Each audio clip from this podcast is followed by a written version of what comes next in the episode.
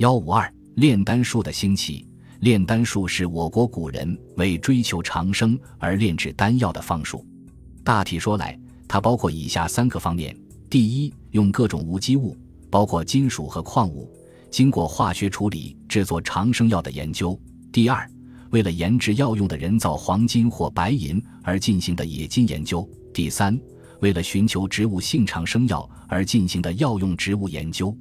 所以说，尽管炼丹术的目的是荒诞的。所依据的理论大部分是唯心主义的，但由于这种炼丹实践给炼丹家们提供了许多对自然现象进行观察研究的机会，客观上对我国古代的化学、冶金学、药物学及生理学做出了突出贡献。他被认为是中国近代化学的先驱。早在战国时期，人们就开始寻求长生之方，《战国策》中已有方士向荆王献不死之药的记载。齐威王、齐宣王、燕昭王都曾使人入海求药寻仙。秦始皇统一中国后，即遣徐福等人入海求仙，又派燕人卢生求仙门、高氏使韩忠、侯公、石生求仙人不死之药。据研究，秦代已有炼丹活动。当时的炼丹主要是提炼丹砂，丹砂就是红色硫化汞。红色硫化汞一经加热，就会分解出水银，水银和硫磺化合生成黑色硫化汞，再加热使它升华，又恢复到红色硫化汞的形成。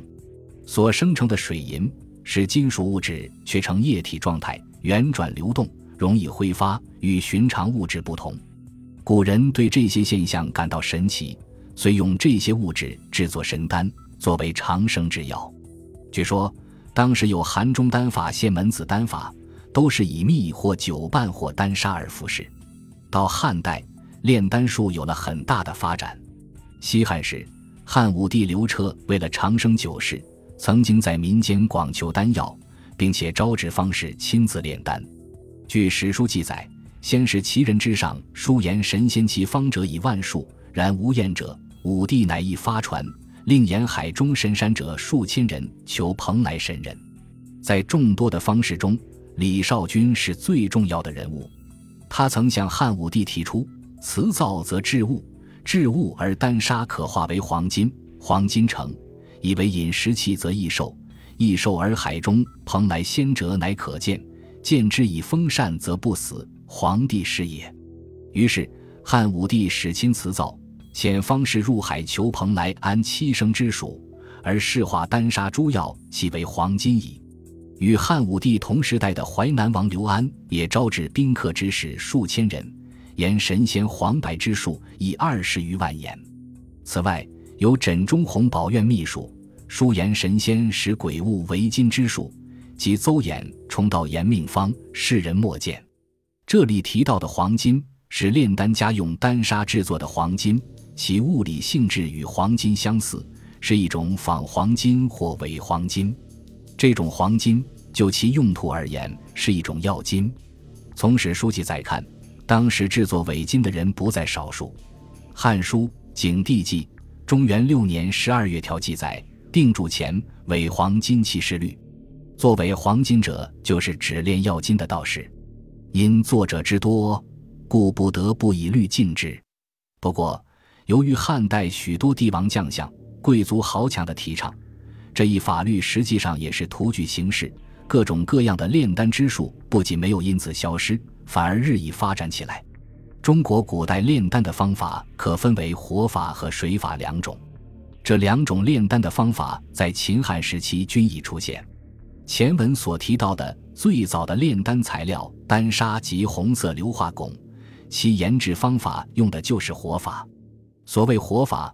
主要是带有冶金性质的无水加热法，在现存的汉代丹经中，对这一方法的运用有大量的记载。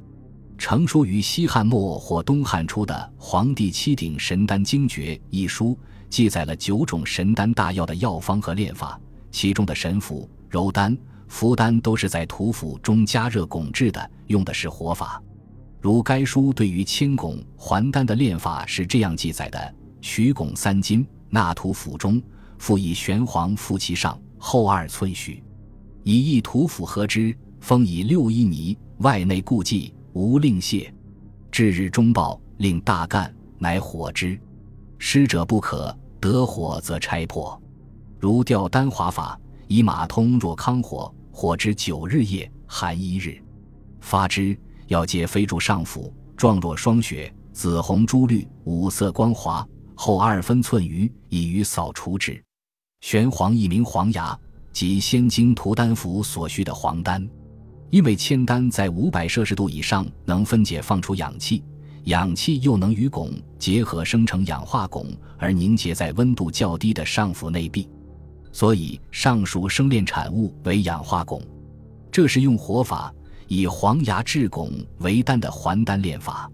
在大量的炼丹实践中，秦汉时期的炼丹家们还能用火法制成各种汞合金及汞齐，如锡、金、银。铅等金属的汞齐，西汉淮南王刘安所著的《淮南子·天文训》说：“明镜要粉制以玄锡，玄锡就是铅汞齐，是古时用作制铜镜时候的抛光剂。”东汉末年著名的炼丹家魏伯阳在其所著的《周易参同契》一书中，也介绍了铅丹的制作方法，并说：“糊粉投火中，色坏还为铅。”就是说，经炭火的作用。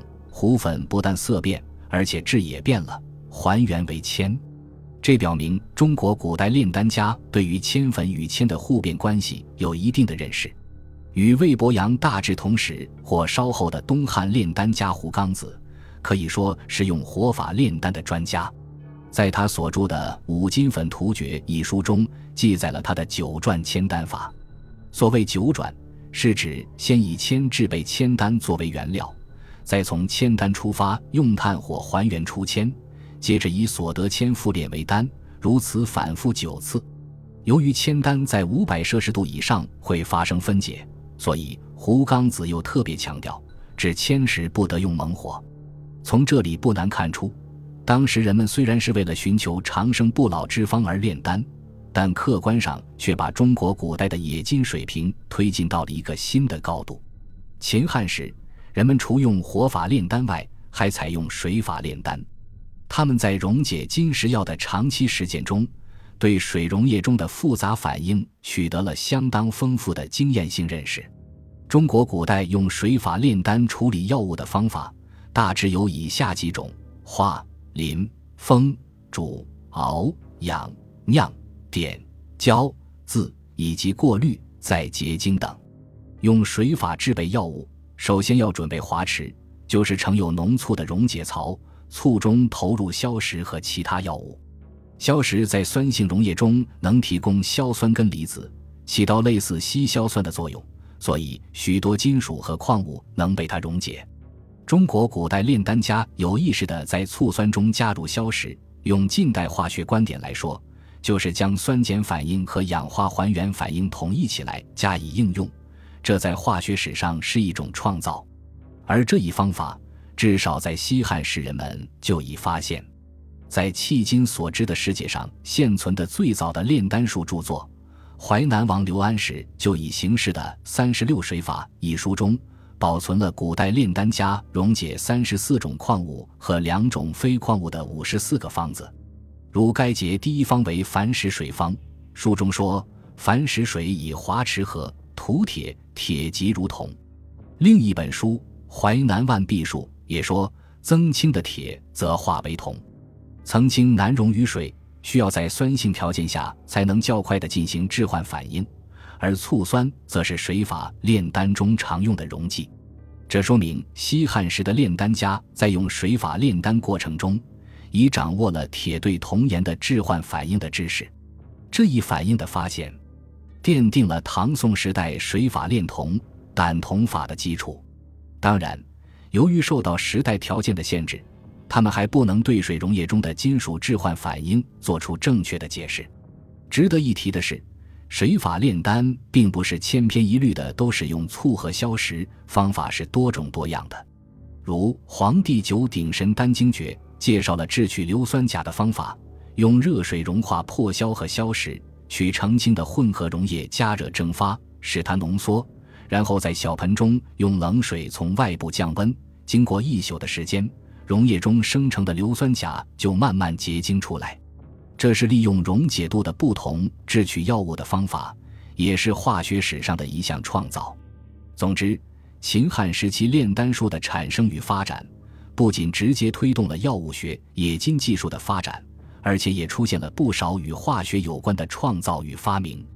在我国现存的最早的药物学专著《神农本草经》中，把炼丹常用的四十多味金石药分别列入上、中、下三品。